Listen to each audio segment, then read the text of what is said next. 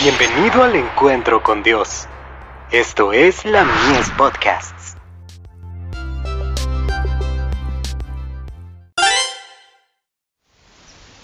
Cada día con Dios. Una constante comunión con Dios. Por tanto, también vosotros estad preparados, porque el Hijo del Hombre vendrá a la hora que no pensáis. Mateo 24, verso 44. Creo que estamos en los límites del mundo eterno, y estoy intentando mantenerme en constante comunión con el Señor. Aprecio la vida eterna y nada me separará del amor de Dios. Deseo educar y adiestrar constantemente mi alma para que repose en Jesús, y para que obtenga fuerza espiritual de Él.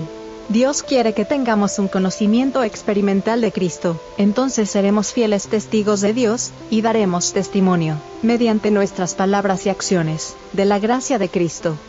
Temo muchísimo que numerosos jóvenes relacionados con la obra de Dios no conozcan a mi Salvador.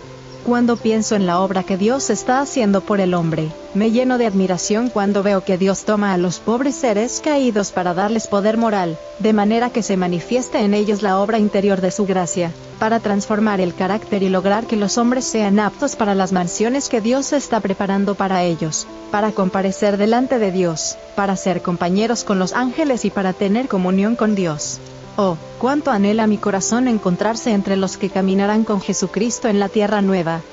La obra de nuestra vida aquí debe consistir en prepararnos para la eternidad, no sabemos cuán pronto puede terminar la obra de nuestra vida, y cuán esencial es que nuestra naturaleza baja y pecaminosa sea vencida, y que recibamos la imagen de Cristo.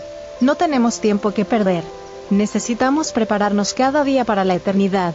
Se nos concede tiempo en esta vida para buscar la dádiva de la vida eterna. Dios nos ha concedido un tiempo de prueba, y si vivimos nuestros 70 años, cuán corto es este periodo para obrar nuestra salvación, Comparemos entonces este lapso con la vida que se equipara con la de Dios.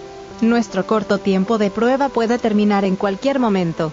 Entonces, ¿cuán fervientes deberíamos ser a fin de asegurarnos un título indiscutible para un hogar en la tierra nueva? Mi inquietud consiste en hacer la obra que el Maestro me ha confiado y que nada me aparte de ella. Debemos tratar de ser uno con Dios. Su interés debe ser el nuestro, como asimismo sus sentimientos y sus designios.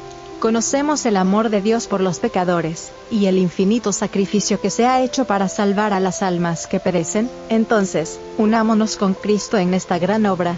Carta 82, del 18 de abril de 1887, dirigida a Edson y Emma White.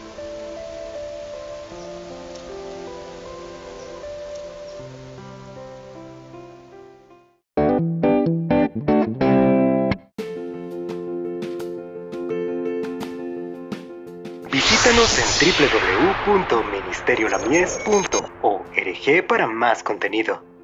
Dios te bendiga.